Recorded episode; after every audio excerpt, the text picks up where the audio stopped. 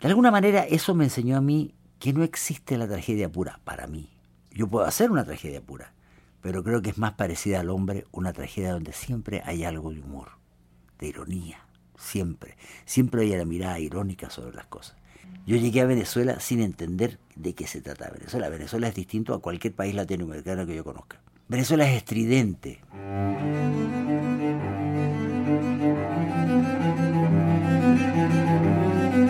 Voces del cine venezolano, una mirada crítica y reflexiva hacia el pasado de nuestro cine y un legado para las generaciones futuras en las voces de sus propios autores y protagonistas. Voces del Cine Venezolano está patrocinada por el Centro Nacional Autónomo de Cinematografía, CENAC, y Producciones Omar Mesones para Zona Cine Caracas. Y para el episodio de hoy contamos con la presencia de nuestro invitado especial, Pablo de la Barra. Y como siempre, quien les habla, su anfitrión, Omar Mesones.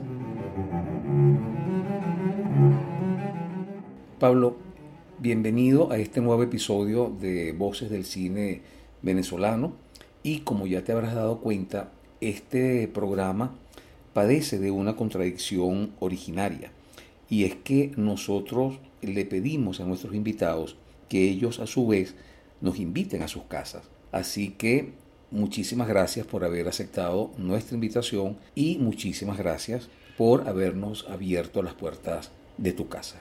No, Omar, muchas gracias a ti por esta entrevista y desde luego las, las, puertas de mi casa están abiertas ahora y siempre. Pablo, como todos sabemos, tú eres de origen chileno y nosotros vamos a tratar en los próximos 60 minutos de hacer un recorrido no solamente por tu filmografía, sino también por tu vida. Bueno, vamos a comenzar por el comienzo, en este caso por tu infancia. Yo nací abrazado al teatro. Mi padre era un director de teatro muy conocido, en Chile. Y yo los primeros recuerdos que tengo como niño es un escenario teatral, donde estaban dando una obra que se llama Don Gil de las Calzas Verdes. Y previo a eso yo había estado en muchos ensayos. Siempre mi padre me llevaba y yo al comienzo me aburría y después empecé a interesarme. Cuando me di cuenta de lo que estaban haciendo, esto de ensayar una obra de teatro, de repetir, cambiar, modificar, eh, trabajar con actores, me empezó a llamar mucho, mucho la atención, desde realmente desde niño, desde niño. De manera que mi relación con, con, la imagen y con el teatro, porque el teatro de alguna manera también es imagen, fue siempre desde que nací. ¿Te gustaba el cine de niño, Pablo? El cine me fascinaba, porque yo sentía que el cine era mágico. Yo me acuerdo que yo veía seriales. Cuando iba de vacaciones a Valparaíso, que es una ciudad costeña, cerca como a dos horas de Santiago, ahí los fines de semana daban seriales en donde había un jovencito, un héroe, y el héroe cada vez que terminaba el, el, el capítulo, quedaba a punto de morir y en el próximo capítulo se salvaba. Yo siempre fui fascinado por el cine. Y también tenía problemas porque le tenía miedo a algunas cosas. Por ejemplo, le tenía miedo a las películas de árabes. Nunca entendí por qué me daban miedo los árabes. Después se me quitó. Yo tenía una, una, una señora que trabajaba en la casa, que era servicio, que era canuta y me llevaba a una religión porque no me dejaba solo, me llevaba y la gente se caía al suelo y a mí me daba terror esa cosa. Yo sentía que eso era una cosa que va más allá de lo normal y lo anormal siempre me daba terror cuando era pequeño. Pablo, ¿tu infancia en Chile fue más citadina o más mm, rural? Eh, mis recuerdos realmente son de los dos, citadina siempre, citadina porque, qué sé yo, fui a, a pequeños colegios y, a, y siempre estuve en la ciudad, pero yo siempre veía llegar el final de año con mucho deseo, porque el final de año mío era siempre veraneando en un lugar que se llamaba Pucón, en el sur de Chile, y que era para mí absolutamente mágico, al lado de un lago mágico, con personajes mágicos, con íbamos a fundos, que eran unas haciendas, allá se le llama fundo, mágicos, donde había la gente, la gente hacía la comida en unos grandes fogones y hacía dulce de leche maravilloso, que nunca he comido dulce de leche igual, que salíamos a buscar, yo cabalgaba con los, con los, eh, con los campesinos, ellos se llaman guasos. Íbamos a buscar, ponte tu ganado, y para mí eso era extraordinario. Y había unas termas, y en las termas yo me bañaba. Yo aprendí a bañar, a, a nadar en las termas. Entiendo, Pablo, que tu papá era director y profesor de teatro. ¿De qué manera marcó eso eh, tu vida profesional? De todas las maneras posibles, porque mi, mi, mi mirada sobre, el, sobre la existencia pasaba por el teatro, porque es lo que yo veía siempre. Mi padre me llevaba y yo veía, los, como te decía, veía los ensayos.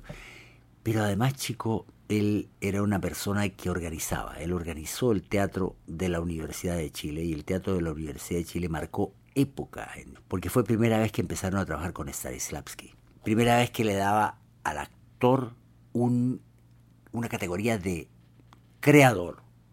Y eso era, eso era importante, realmente era importante. Y fue lo que marcó, de ahí para adelante, ese teatro se, se fundó por los 40, de ahí para adelante marcó lo que viene del teatro chileno. Pablo, estudiaste primero para ser actor y luego para ser director de actores. ¿Cómo has ejercido esa formación que, obtuviste durante esos años? Bueno, sí, lo que pasa es que en la Escuela de Teatro de la Universidad de Chile uno estudiaba eh, junto con los actores tres años. Y ahí actué porque los exámenes eran obras que montábamos, etcétera, etcétera, ¿no? Y, y, pero yo nunca, nunca quise ser actor. No es porque no, porque yo me sentía poco actor, pero siempre quise ser director. Así como cuando estoy haciendo películas, me gusta estar detrás de las cámaras, no delante. Me gusta manejar los hilos, me gusta manejar la historia, no manejar un personaje. Quizás ahora podría ser que alguna vez me sentara a trabajar en un pequeño personaje en una película, por curiosidad, pero además por sentir lo que sienten los actores cuando uno está ahí. Ahí había buenos profesores y había algunos que no eran tan buenos, por lo menos para mí. El asunto de los profesores de teatro siempre tiene, tiene una cosa muy personal. El actor se entiende con algunos directores y no se entiende con otros. Y en las escuelas hay muchos, hay muchos profesores que son directores y que te dirigen en algún momento. Y, yo siento que había algunos profesores que yo amaba, porque, porque te ayudaban a trabajar, te empujaban, te ayudaban a parir. Y es una cosa muy importante cuando tú montas una obra de teatro. Parir el personaje, fundamental como concepto y fundamental tener un buen resultado. También he actuado en cine pero en pequeñas cosas. Una sola cosa hice grande de una película que se llama ¿Qué hacer? que dirigió una persona que se llama Sol Landau junto con otro director chileno, que es un director chileno que, así como yo me transformé en venezolano, ese director se llama Raúl Ruiz y se transformó en, francés. ¿Qué otra experiencia cinematográfica tuviste en Chile durante estos años? Mira, durante los, años que eran muy complicados antes de Allende, eh, yo trabajé y ayudé parte de la producción de La Batalla de Chile, de Patricio Guzmán. También ayudé, fui parte mínima, minimono, de El Chacal de Nahuel Toro. Me tocó, me tocó trabajar en esa película, muy poquito, pero trabajé en esa película. Y después ya me fui becado salí de la escuela de teatro y me fui becado. Yo fui asistente de dirección de Costa Gabra en una película que se llama Estado de Sitio. Incluso actué. Claro, tuve muchos llamados, pero eran llamados pequeños. Me tocó trabajar con él, fue una experiencia muy interesante, me sirvió mucho para después, porque ver trabajar una gran producción, porque ellos eran producciones con plata. Nosotros no soñábamos con eso. Eran producciones que nos llevaban a hoteles caros, para nosotros caros, y teníamos todas las comodidades del caso. Me tocó ahí trabajar especialmente con, con Yves Montand, que era un actor muy conocido. Es curioso, pero la gente pierde las memorias de eso, porque ahora Yves Montand no es tan conocido. Tú le preguntas a la gente, claro, la gente mayor se acuerda de él, pero los jóvenes no tienen ni idea de qué es, excepto excepciones que están, son aficionadas al cine. Pero Yves Montand era un gran actor, pero además era un gran cantante. Y fue incluso pareja de Edith Piaf. Yves Montand era un tipo muy, muy, muy disciplinado tenía llamado a las 8 de la mañana y a las 5 de la mañana estaba para que le pusieran su pelo, su peluquín, su maquillaje, hacía ejercicios y después a las 8 estaba, 7 y media ya estaba en, en la locación. Eso es importante que lo conozcan los actores hoy en día.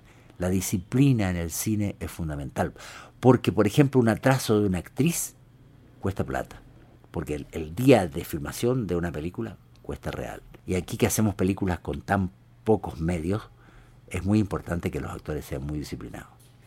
Pablo, en el año 73 se inicia la producción de tu primera película de ficción, Queridos Compañeros. Queridos Compañeros fue una película que yo había planeado cuando estaba estudiando. Yo eh, saqué posgrados en, en la Universidad de California, en Berkeley. Estudié ahí cinco años. Y saqué un máster y un doctorado en literatura dramática, que para mí ha sido una formación fundamental en mi carrera como cineasta, porque es una cosa que son elementos que tú tienes en el inconsciente que aparecen cuando tú estás filmando o cuando tú estás dando clases. Yo no me dediqué a la, a la academia. La academia yo la respetaba mucho, pero yo no tenía el carácter para ser académico, estudioso el resto de mi vida, sentado estudiando el resto de mi vida. No, a mí me gusta más la acción. Y para mí el teatro, dirigir teatro y dirigir cine es acción.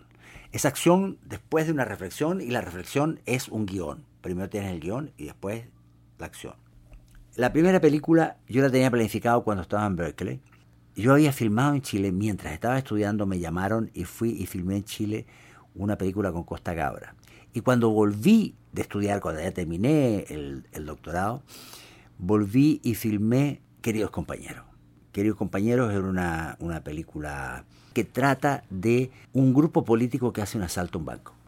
Entonces discutían el por qué y el cómo. Pero claro, este queridos compañeros se transformó en otra cosa, porque durante la filmación hubo un conato de golpe de Estado en, en, junio del 73, en donde de paso mataron a un camarógrafo sueco, creo que era. Y nosotros los, los actores y, y yo decidimos parar la filmación, ir a apoyar al gobierno contra estos militares golpistas y eso lo pusimos en la película, como parte del relato de la película. Y nada, este, terminó ese golpe, ganó el gobierno, apoyado curiosamente en ese momento por Pinochet, que ya tenía planeada la traición a ese gobierno, tenía planeado el golpe de Estado. Y volvimos a filmar y a terminar a terminar eh, la película que queríamos. La terminamos un 9 de septiembre del 73 el 10 de septiembre a nosotros nos tocaba la última escena de la película el 11 de septiembre del 73. Y nada, cuando amaneció yo me levanté temprano, me llama, me dice golpe de Estado, Pablo, estamos bombardeando la moneda. Nunca nos imaginamos la crueldad de ese tipo, que fue un dictador en el sentido más puro de la palabra, que usaba la vida y la muerte como una forma de diálogo, más bien la muerte como una forma de diálogo. A mí me pasaron muchas cosas complejas con esa película porque yo filmé, la última escena era una escena donde eh, unos pobladores habían ocupado unos terrenos y llegaba la represión y los sacaban de ahí. Y para eso usamos, para las personas que hacían de policías, usamos unas metralletas de madera, que eran perfectas porque había un tipo que hacía unas cosas maravillosas, ese era milagroso el tipo, hacía unas cosas maravillosas en, madera, las pintaba y quedaban realmente perfectas. Tenías que mirarla muy atentamente y tomarle el peso para darte cuenta que no eran. Hicimos como 80, 100 de esas metralletas que las guardamos en la, en la mi productora.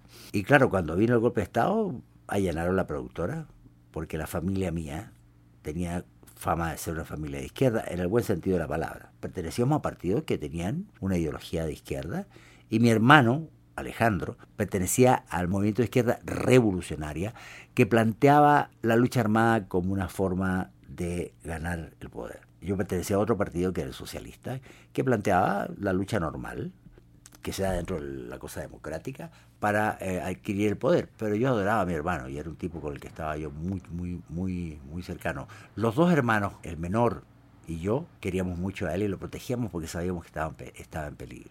De manera que nada, filmamos y vino el golpe, entonces nos escondimos y el, el, el gobierno golpista decide que nadie puede salir, que hay un toque de queda absoluto y total en el país y que el que saliera seguramente tenía la pena de muerte. Va a decir, ahí la pena de muerte se usaba para todo. Por ejemplo, si te pillaban con un arma, te mataban. Yo vi ejecutar gente. Una vez me estaba en, en mi casa, que quedaba en un lugar que se llama La Florida, y me asomé por un portón y vi que había, porque sentí unos ruidos, unos militares en un camión que bajaron unos tipos y le metieron unos tiros en la cabeza y se fueron. Y dejaron los cadáveres ahí. Así era. De manera que eso fue momentos muy complejos. La historia de queridos compañeros fue una historia que fue casi más interesante que la historia de la película, porque primero nos, allanaron la, productora. Cuando yo por primera vez salgo después del toque de queda, que fueron como 3-4 días, y voy a la productora, lo que encuentro es una productora que se veía de lejos que estaba deshecha, habían entrado los militares y habían sacado todo.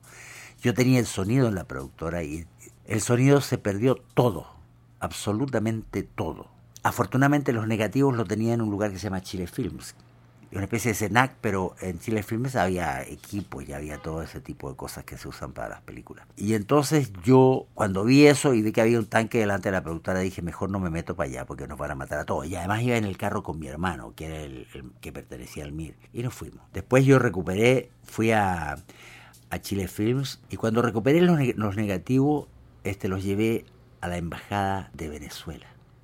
Después la embajada de Venezuela los mandó acá a la eh, licenciada Sonia Pérez, hija de Carlos Andrés, y ella me entregó los negativos cuando yo llegué a Venezuela. Cuando comencé a filmar, queridos compañeros, la verdad yo había seguido cursos de cine en un pequeño college que había cerca de la Universidad de California que se llamaba Lenny College. Pero claro, yo había seguido cursos de cine y la verdad es que a pesar de que yo sentía que sabía cine, no sabía nada. Y me tocó trabajar con un fotógrafo que se llama Lauro Esquivel, que incluso trabajó con gente eh, en Hollywood muy, muy importante, en algunas películas importantes, que no recuerdo el nombre en este instante, pero películas importantes. Era muy joven, pero muy talentoso el tipo. Y claro, él se comportaba como un jefe de fotografía absolutamente claro. Y llegamos el primer día a filmar. Y yo me sentía bien con los actores, pero con las cámaras 35 milímetros no me sentía tan bien y tan seguro. Y la primera pregunta que me hace mi fotógrafo, Lauro Esquivel, me dice, ¿altura de cámara? Y yo no tenía idea qué altura de cámara significaba, de qué se trataba, altura de cámara. Y yo no podía decir, no sé, explícame, porque hasta ahí llegaba la película. Entonces se me ocurrió una cosa, por, la, por aterrorizado que estaba, la normal. Ok, me dijo. Y dije, para mí adentro dije, la pegué, la pegué. Y claro, hay una altura normal de cámara. Y después me preguntó por el lente. Yo eso sí me acordaba de algunas cosas, porque eso habíamos visto. Yo le dije que y había un lente que era más o menos normal, que era el 35. Yo dije, pongamos el 40, chévere, pongamos el 40. Y entonces nada, de ahí para adelante seguí, mi fuerte eran los actores. Yo podía organizar las escenas, pero muchas veces me tocó, por ejemplo, hacer un dolly que me quedó tan lento que lo tuve que sacar, porque no me atreví a hacerlo más rápido. Ahora hago cualquier cosa. Me encanta. Yo en ese momento sabía, del lente hacia allá sabía todo. Vale decir, incluso la iluminación me gustaba no me gustaba, estaba aquí no estaba aquí, me parecía esto, daba las atmósferas que tenían que dar, etcétera, etcétera. Del lente para acá me sentía muy inseguro. Ahora, cada vez que hago películas, me siento seguro del lente para acá también. Y me gusta eso, porque creo que son dos lenguajes que hay que integrarlos. Y he tratado de hacer eso en, en las películas que estoy haciendo ahora y en las que voy a hacer, espero. Resumiendo, Entiendo que tú habías logrado rescatar los negativos de queridos compañeros de la productora Chile Films. Sin embargo, el sonido se había quedado en tu productora, la cual había sido allanada por las fuerzas militares chilenas y que en consecuencia habías perdido todo el sonido de la película. Los negativos lograste enviarlos a Caracas, a Venezuela, y fueron recibidos y resguardados. Es decir, cuando llegas a Venezuela tienes la imagen de una película, pero sin un solo minuto de sonido, de audio. ¿Cómo hiciste para recuperar los diálogos de la película y reconstruir así la banda sonora de queridos compañeros? Lo importante de, todo esto es que la película, queridos compañeros, se terminó. Y se terminó porque llegó aquí y aquí me brindaron todo tipo de solidaridad, tanto gente como Bolívar Film, la Cinemática Nacional con, con Rodolfo Izaguirre. Capra, había una persona que se llamaba Capra, que, que murió, no sé si te acuerdas de ella, y, Capra me dijo, ocupa todo lo que queda. Capra tenía equipos como del siglo XVIII, pero servían, ¿no? Hicimos un aparataje y un montaje con un amigo arquitecto que hizo todo el montaje para que los loops pudieran ser doblados porque necesitábamos doblar el sonido. El problema que teníamos con queridos compañeros en ese tiempo era que, claro, había que doblarlo, pero que había que entender qué decían los actores. Y yo cuando trabajaba le permitía cierta libertad a los actores para que dijeran buenos días de la manera que ellos quisieran. Podía decir qué hubo, podía decir cómo te va, podía decir... Y ellos trabajaban, si entendían la situación, ellos manejaban la situación como ellos quisieran. De manera que cuando yo veía, yo, yo decía, yo sé que lo saluda, pero no tengo idea cómo le dijo, porque los labios. Y entonces conseguí una muda paraguaya. Ella era extraordinaria. Yo cuando un día fui a la casa a buscarla, me dieron el nombre. Yo fui y me abre la puerta y me dice, ¿qué hubo? Buenos días. Yo soy, le digo, yo soy Pablo de la Barra. Y me dice, ah, yo soy fulanita de tal. Me dice, pero yo creía que tú eras muda. Y ella dice, no, me dice, yo soy sorda. O sea, a ti no te escucho nada. Y me dice, ¿me estás leyendo los labios? Sí, me dice. Yo dije, a todo esto estaba encendido en la casa de esta mujer la novena sinfonía, y que me dice, yo estoy escuchando la novena. Y yo decía, pero ¿cómo escuchas tú la novena? Porque en realidad era como una, una cosa de loco lo que me estaba diciendo. Pongo las manos encima y escuchaba la novena poniendo, escuchando las vibraciones en los parlantes. Esa mujer trabajó con nosotros hasta que nosotros desciframos todo lo que se decía. Pero pasaban cosas curiosas. Lo voy a decir en venezolano. De repente un personaje decía, ándate. Me dice, mira, este personaje dice una cosa muy rara. Dice que él le va a cantar la zona. No puede ser, ¿no? Me decía, no, no, lo que pasa es que es una, una forma de decir que va a vigilar. Y eso pasaba en chileno, que era mucho peor. No, te digo que eso lo, estoy traduciendo al venezolano. Lo que decía el personaje en Chile decía, tú tienes miedo, tú tenés miedo, ¿eh? y el otro decía, escoba. Y escoba en Chile es complicado porque significa exacto, a ti te está pasando lo mismo, yo lo veo. Eso es lo que significa. Entonces, muy complicado. Y ella me decía, pero aquí dice escoba, Pablo. ¿Qué tiene que ver la escoba con esta situación? ¿No? Teníamos un problema, pero al final se solucionó todo y, hicimos, y, terminó la película aquí. Estuvo en los cines y la gente respondió para la película. También estuvo en Cannes, queridos compañeros, en la quincena de realizadores. Y también la recibieron muy bien allá. Pablo, en los días subsiguientes al golpe de Estado, eh, recibiste ayuda de la embajada francesa. Sí, después del golpe de Estado yo recibí ayuda de la embajada francesa. De la siguiente manera, yo había trabajado en la película de Gabra con el que era eh, cultural de la embajada de Francia, un tipo muy, muy, muy amable, con una mujer muy encantadora también, que trabajó como actor en la película. Varios días después del golpe y después de que había terminado el toque de queda, me llamó y me dijo, mira Pablo, anoche en la embajada estuvieron unos militares y los militares hablaron de tu hermano y de ustedes dos, de ustedes tres, éramos tres hermanos, y dijeron que esos de la barra los vamos a matar. Esa era la idea, no sé si lo dijeron con esas palabras. Así que yo vine y te traje un pasaje, y me trajo un pasaje, me regaló un pasaje a Francia. Entonces yo hablé con mi hermano que militaba en el movimiento de izquierda revolucionario, que era un poco distinto del de aquí, que te insisto, eh, eh, te insisto, yo creía en la lucha armada, y me fui a París. Mi hermano me dijo, ándate, porque yo voy a estar en la clandestinidad, pero no tenemos capacidad para que esté más gente en la clandestinidad. Además, tú no te dedicas a la política, yo sí. Y me fui. Y estuve en París un año, dos años. Y desde allí hice todo lo que, lo que tenía que hacer para recuperar queridos compañeros y hacer y trabajar y esto y lo demás acá, lo demás allá. Porque me parecía que Queridos Compañeros era una película que ya era importante a nivel, a nivel simbólico, pues, ¿no? Llegas a Venezuela, Pablo, en el año 74 yo siempre digo que yo llegué aquí y que soy hijo de la casualidad, que soy venezolano de la casualidad, porque yo estaba en París. Nunca había pensado si quedarme en París, pero París me gustaba sin gustarme. Yo sentía que estaba en un país que no era el mío, porque era otro idioma, porque eran otros valores, porque eran otro tipo de... Yo siempre sentí que en París había que ser ingenioso para hacer cine. Y te digo, yo siento que en Venezuela hay que ser observador para hacer cine porque las historias acá están en todas partes. Bueno, yo estaba en París y una vez estaba trotando, me gustaba mucho trotar, siempre me ha gustado. Y de repente me entra una angustia terrible. Cuando me entra esa angustia terrible, veo la hora, eran las 12.20. Agarré el carro y me fui al apartamento y del apartamento llamé a Chile, digo, ¿todo bien? Y me dice la secretaria que estaba ahí, ¿todo bien? Y a los 10 minutos me llama mi otro hermano y me dice, Pablo, a las 5.20 mataron a Alejandro y era la hora en que yo había visto la hora. Nunca entendí por qué, ni cómo, ni cuándo. No tengo explicación para eso, pero así pasó. Cuando mataron a Alejandro, por supuesto, este, mi papá había viajado. Mi papá tenía mucho miedo de los aviones. Entonces se vino en barco a Venezuela invitado por Clara Otero Silva, hermana de Miguel Otero. Y cuando llegó, leyó en el diario, en el Nacional, hijo de Pedro de la Barra, asesinado en Chile, y le dio un ataque al corazón. Así llegué yo a Venezuela, a ayudar a mi padre que le había dado un ataque al corazón porque habían matado a mi hermano. Fueron momentos terribles, de una tristeza inconmensurable, la verdad. Y yo llegué muy mal, con el ala, no diría una ala rota, las dos alas rotas. ¿no?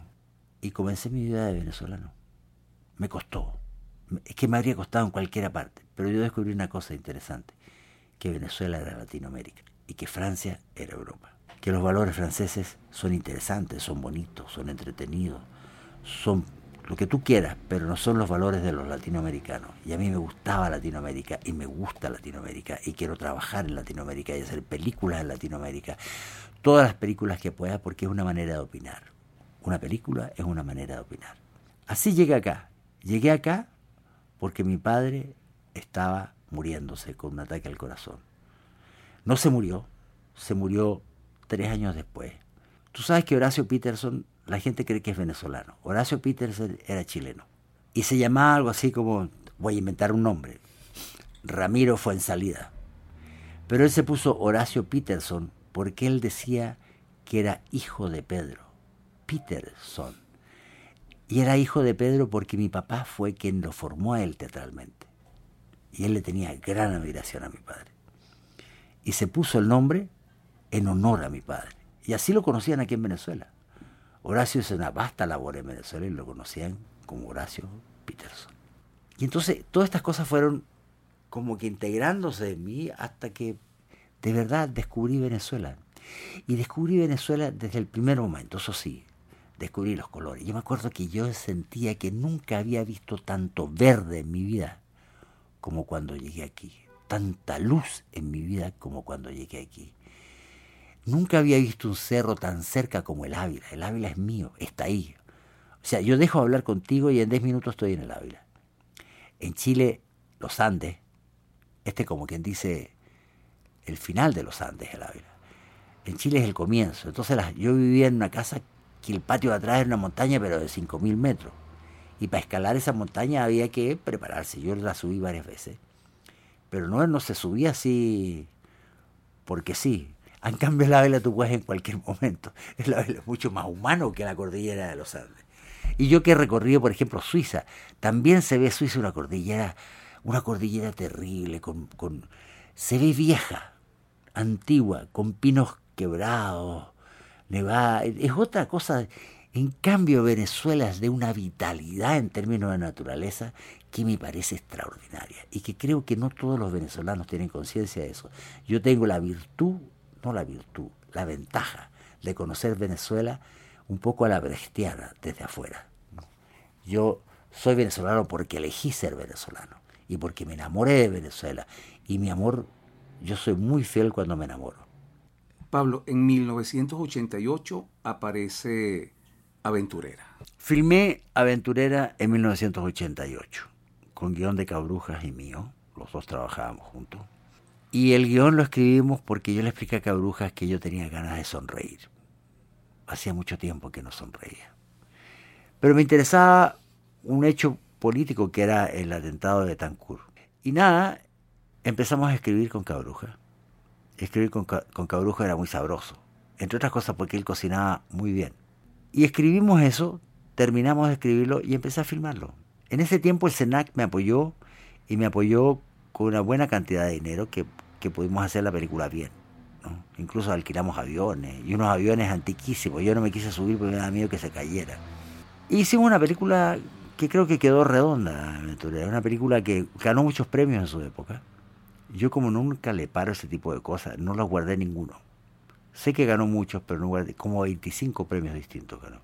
Y fue mi primera experiencia, yo siempre digo que fue mi carta de nacionalidad con Venezuela a pesar de que yo ya tengo la nacionalidad venezolana, pero todavía no la tenía durante en la filmación de Aventurera, pero eso fue mi carta de nacionalidad. Con Aventurera yo aprendí que era venezolano. Háblanos un poco de la actuación de Aventurera. La actuación Aventurera también fue una cosa que yo eh, cuidé mucho, me, interesaba mucho que los personajes, porque era una historia que necesitábamos hacer creíble. Entonces agarré a a Toco Gómez, por ejemplo, que me parece que es un personaje un poco inolvidable. Tú sabes que a mí me pasa una cosa muy curiosa con el cine. Los libros podemos leerlos muchas veces. Las películas las hacemos y no las podemos ver en ninguna parte después. ¿Te has fijado que en Venezuela no se ven las películas que hemos hecho? Ahora, por suerte, están estas cosas de Netflix estas plataformas donde podemos volver a poner nuestras películas. Pero este, hay que acostumbrar a la gente que que las películas se pueden ver. O sea que yo quiero ver de nuevo el pez que fuma, por supuesto, pero ¿dónde lo encuentro? Es muy complicado. Es más fácil encontrar Robocop. Mil veces, un millón de veces más fácil. Tenemos que buscar mecanismos para eso.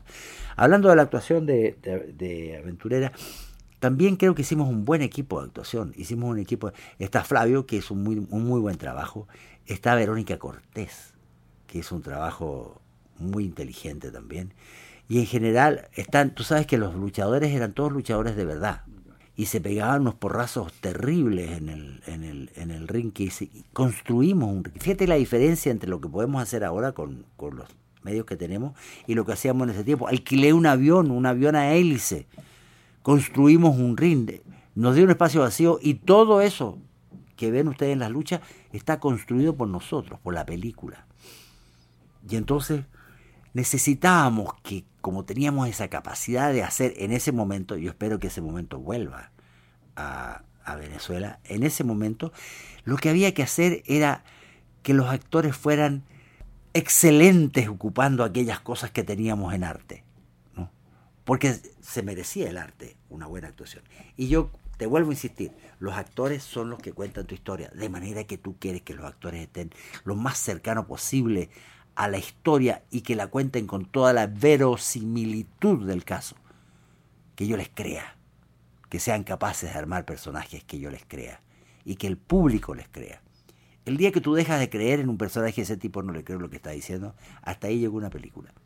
Peter Brooks decía una cosa muy curiosa. Decía, yo hago ensayo general con público y cuando veo que en una parte de la obra los asientos empiezan a crujir, la anoto para corregirla. Porque quiere decir que se están dejando de entretener la gente. Y a mí me parece que uno tiene que entretener a la gente con películas. Yo vi recién una película que se llama Yo y las Bestias, que hay gente que la ama y gente que no la ama, que la odia. No sé si la odia, pero no la ama. Que me pareció excelente. Una ópera prima, pero excelente con poesía, con audacia. Y creo que el, hombre cuidó mucho la actuación también. Creo que Alejandro Velame cuida mucho la actuación. Malavé cuida mucho la actuación en sus últimas películas, por ejemplo en One Way, donde trabaja Danielita y, y trabaja el marido de Danielita, está muy bien actuada. En el año 95 aparece Antes de morir. Antes de morir es una película que es la más, la más gris de las películas que yo he hecho. Yo quería hacer una película sobre un tipo que existió realmente, que fue un americano que fue agente de la CIA y que fue trabajó con, con Pinochet y con las fuerzas de choque y con las fuerzas de tortura. Y la historia es la historia de un tipo que quiere vengarse de él, lo quiere matar. A ese tipo, Townley se llamaba él, que además él participó en, las, eh, en el atentado a, a, un ministro chileno en, en Aletelier, le metió una bomba debajo del carro y le voló las piernas y se murió inmediatamente. Y lo quise hacer porque tenía ganas de reflexionar sobre este personaje que era uno de los personajes siniestros que he conocido en mi vida. Es una película que yo quiero mucho, hizo un buen trabajo Rolando Padilla ahí. Terminó la película, se dio la película, creo que es una película que es, es visible, se puede ver, pero que no tenía el tono de lo venezolano, no tenía tanto color, era una cosa más nublada esa película. Pero quise hacerla y la hice. Esa es la historia de, Antes de Morir. En el 2014 aparece La Ley. La Ley es una película que la hago porque tenía ganas de hacer una película que hablara sobre qué significa llegar a Venezuela desde el desconocimiento absoluto de lo que es Venezuela. Y esa es la historia de nuestro protagonista, que es un español que llega a Venezuela y no tiene la más voy a decir una palabra elegante, meretriz idea de qué se trata Venezuela. Que es un poco lo que me pasó a mí. Yo llegué a Venezuela sin entender de qué se trata Venezuela. Venezuela es distinto a cualquier país latinoamericano que yo conozca. Venezuela es estridente. Cuba es un poco parecido, el trópico es un poco parecido. Y yo venía de un país que tiene un realismo púdico. Los chilenos somos pudorosos mientras estamos en Chile. Me contaban amigos míos que están, venezolanos que están allá, profesionales, que han sido muy, muy bien recibidos en Chile, me contaban que de repente estaban comiendo en un, restaurante y una señora se paraba y le decía, por favor, ¿podrían callarse un poco? Claro, porque se juntaban dos realidades, la realidad púdica del chileno y la realidad estridente y frontal del venezolano, a la cual yo estoy ya totalmente acostumbrado. Yo llego a Chile y también me hacen callar. Entonces yo hice esta película, La Ley, me fui a España apoyado por el SENAC. Y en España hicimos un largo, largo casting de como 150 actores, con, algunos con 5, 6, 7 películas hechas. Y yo elegí a este hombre que, porque creo que me dio justo exactamente lo que yo quería. Un español con cara de yo no fui, que llega a un país que no tiene la más meretriz de nueva idea de qué se trata, y se encuentra con, con... Alguien me dijo una vez, tú estás hablando mal de Venezuela. Y yo le dije, pero ¿cómo hablar mal de Venezuela? Y al final el tipo se queda, se queda con Venezuela. Claro, se encuentra con cosas que no son normales. Lo más probable es que si yo me voy, y las películas siempre utilizamos los extremos, ojo. Para hacer cine tú tienes que usar, llegar hasta lo último de una situación y sacarle todo el partido posible. Ya había un tipo que pintaba cadáveres para ganar un poco más de real. Ya había un, un abogado este, que, que se dedicaba a estafar a la gente y había un y de repente había el amor y había la mujer venezolana que de verdad es muy especial. Yo creo que la belleza venezolana es pocos lugares en el mundo donde hay tanta belleza en Venezuela. Aquí hay una cosa como de belleza ligada a la tierra. En cualquier parte tú vas y encuentras gente bonita, mujeres bonitas. Yo de los hombres no me fijo mucho por ahora. En fin, ya veremos en el futuro. Pablo, yo siento que, que, la ley, todos los personajes están bien actuados. ¿Nos quieres conversar un poco sobre ese aspecto, por favor? Acuérdate que yo tengo una formación teatral. Mi formación es sobre todo teatral. Yo manejo actores o creo manejar actores. Y a veces me dan buenos resultados los actores. Porque la énfasis, acuérdate que los actores son los que cuentan la historia. ¿no? Entonces tú trabajas con los, con los elementos que te dan los actores y, y, y los fuerzas a que creen personajes con credibilidad. A mí me interesa que el público crea en esa gente. Hay algunos que son más fuertes en eso y otros que son menos fuertes. O sea, tú no puedes estirar tanto las posibilidades al punto de quebrar un actor. Pero creo que en la ley específicamente hubo cosas que son muy, están muy bien eh, actuadas. Por ejemplo, el trabajo de los dos viejos el de César Mármol y Armando Gota, que son espectaculares. Incluso, incluso te diría yo que el nivel en general de actuación en eso es muy bueno. En general es muy bueno. Es que además yo creo en el actor venezolano. Creo en la capacidad histriónica del venezolano. Aunque no sean actores. Lo que pasa es que los actores son tipos raros que meten esa capacidad histriónica en un escenario o en un set. Pero en general el venezolano tiene capacidad histriónica porque le gusta actuar. ¿no? En la vida le gusta actuar. Se trata entonces de agarrar a aquellos que les gusta actuar y ponerlos en las películas que quieres, en las historias que quieres contar, en las tramas que quieres desarrollar. Y finalmente, Pablo, en el 2019 llegamos a Los Herederos, tu más reciente película que aún se encuentra en proceso de postproducción. Los Herederos nació de una necesidad que tenía yo de contar la historia de un viejo que estaba en una casa oculto durante 47 años y que su familia lo ha dejado solo y vivió en soledad 47 años, pero que además vivió en soledad porque tenía miedo que lo mataran, porque robó un banco. Y robó este banco con cuatro amigos más, dos de los cuales murieron, y el tercero, o sea, él era el cuarto, y el tercero salió de la cárcel, cárcel y se llamaba el capitán y el capitán había jurado matar a este hombre porque se tenía se sentía traicionado por él. Y entonces él vivía en esta casa en donde nadie entraba y la película comienza cuando un tipo dice, no, yo voy a entrar y voy a dormir aquí. Un médico de carretera, que era un médico que nunca quiso estar en hospitales ni en clínicas, sino que quiso caminar atendiendo gente. Raro, pero es el personaje. Y la reflexión es un poco que un hombre viejo tiene derecho a ser feliz aunque sea seis días en la vida. De eso se trata la película. No te cuento más porque quiero que la gente la vea. Pero eso, ahora tuve grandes actores. Aníbal Grum creo que va a ser un papel memorable. Lo mismo Javier. De alguna manera también Claudia Roja, Juliana Rodríguez, hija de Gustavo Rodríguez, y Eric Palacio. Y necesitamos también, para terminar el elenco, dos actores chinos. Yo los quería jóvenes. Pero un día llegaron a la, oficina dos chinos, tipos encantadores, y lo hacemos nosotros. Y hicieron una cosa que fue interesante. Se sumaron a esta cosa que tuvo el elenco en todos los aspectos, desde los maquinistas hasta el arte, pasando por la gente que nos prestó la casa, etcétera, etcétera, de solidaridad con un proyecto.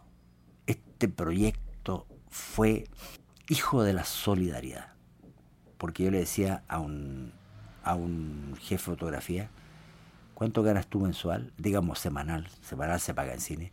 Me decía 1.500 dólares, chévere, te puedo pagar 50, ¿te sirve? Y me decía, Pablo, sí, yo lo hago por 50. Estoy exagerando un poco le pagamos 51. Pero, pero la verdad de las cosas es que todos, no hay una sola persona que haya trabajado en esa película que no haya sido solidaria.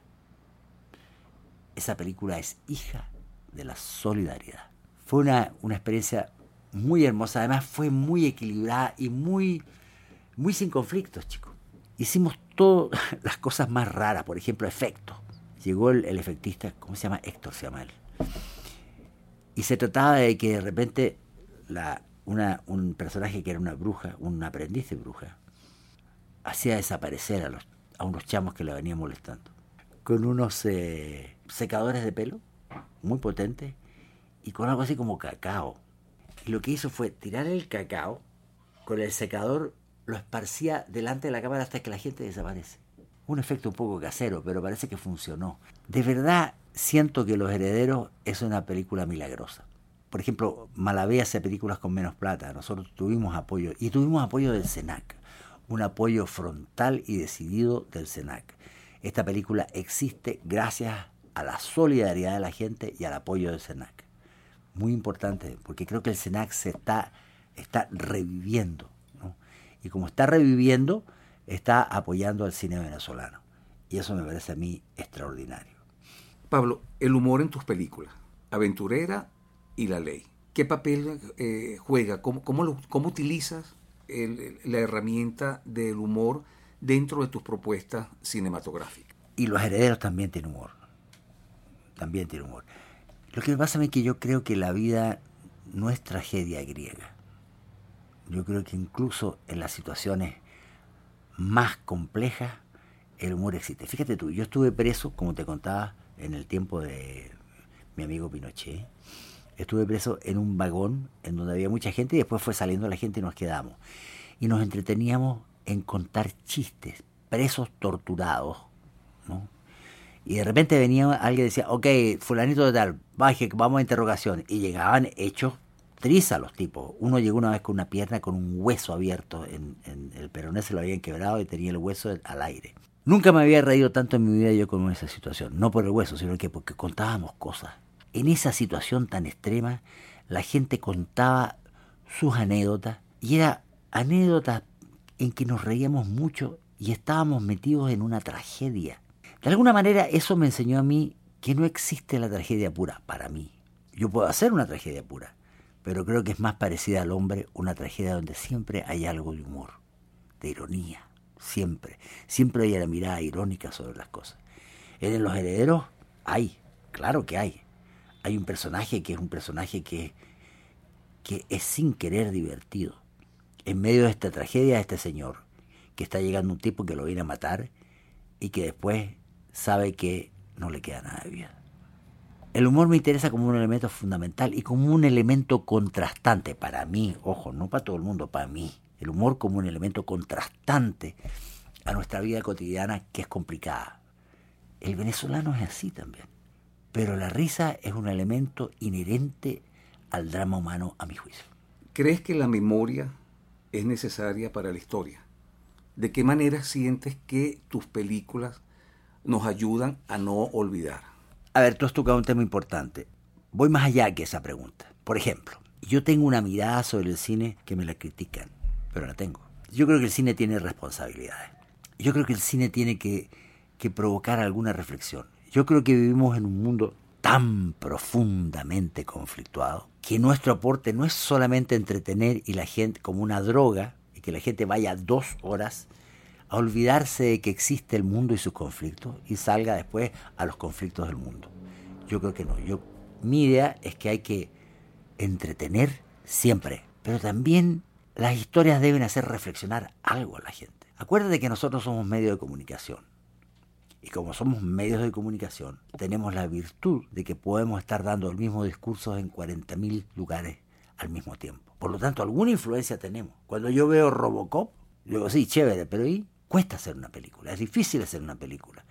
Es difícil elegir los temas, pero yo siento que los temas tienen que tener algo. Para mí, por ejemplo, la ley reflexiona sobre la llegada como un extranjero ataja el golpe de ser venezolano y se queda, porque se enamora del país y de su gente. Aventurera es un tipo que se mete en un problema político y termina por otro lado, pero el problema político existía. Queridos compañeros de Santo Blanco, y, y, antes de morir es un tipo que quiere matar a un tipo que mató a su familia. Son cosas que te, te, dan reflexiones. Tú ves películas tan, tan particulares como Billy Elliot, que es una película maravillosa, yo adoro a ese tipo, y quedas reflexionando. Ves películas como Las Horas y quedas reflexionando sobre qué pasa. Pero cuando yo veo películas que solamente me entretienen, que he visto muchas en Netflix, yo digo, están perdiendo la oportunidad de ayudar a que el mundo sea algo mejor. Creo que el humor ayuda al drama y ayuda a que se entiendan mejor las cosas. Para cerrar, eh, aquí hacemos un toque mucho más ligero y, un poco más personal. Si tuvieras que escoger o quedarte con un solo libro, ¿cuál escogerías? Misa sin nombre de Wichert. ¿Con qué canción? La Oda a la Alegría de la novena de Beethoven. ¿Con qué cantante? Benamilio Gili. ¿Con qué película te quedarías? Billy Elliot. ¿Cuál director de cine sería tu preferido? Sam Mendes. Y por último, Pablo, ¿Tienes alguna receta de cocina que quieras compartir con nosotros? ¿Cómo no? ¿Qué te gusta? Eh, ¿Qué me gustaría? Pescado. Pescado. A ver, hay una receta de cocina que es un pescado que se hace frito y que tú le agregas verduras y le agregas esta raíz que me encanta a mí, que es jengibre. Con jengibre, con verdura y lo fríes en aceite de oliva.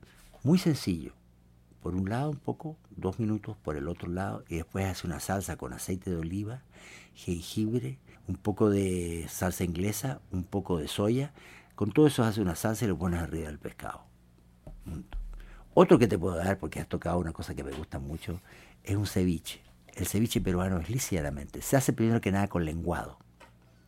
El lenguado este, es, el, por lo más clásico en ceviche Tú lo cortas en pedacitos, lo pones, le pones limón, le pones cebolla, lo dejas ahí y te lo comes a los cinco minutos. El, ceviche pero no se come inmediatamente. Pablo, de verdad que ha resultado una, un encuentro extraordinario. Sin duda que eh, creo que tanto los escuchas como yo podemos apreciar tu, tu trabajo cinematográfico de una manera más, mm, más completa. Y bueno, eh, muy agradecido por toda la paciencia. Tuvimos un percance técnico y por primera vez se nos, se nos borró la primera parte de la entrevista, que fueron exactamente 41 minutos, que creo que mal que bien logramos reconstruir.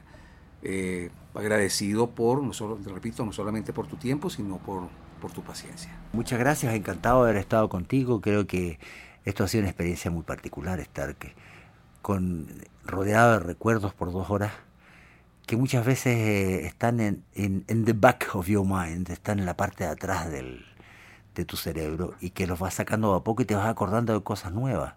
Fíjate que cuando hicimos la, repetimos la parte que no que no que se nos borró, yo me acordé de otras cosas que han pasado.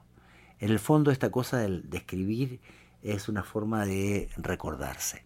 Espero que alguna vez volvamos a encontrarnos con otras películas y vayan a ver Los Herederos cuando Los Herederos estén en los teatros.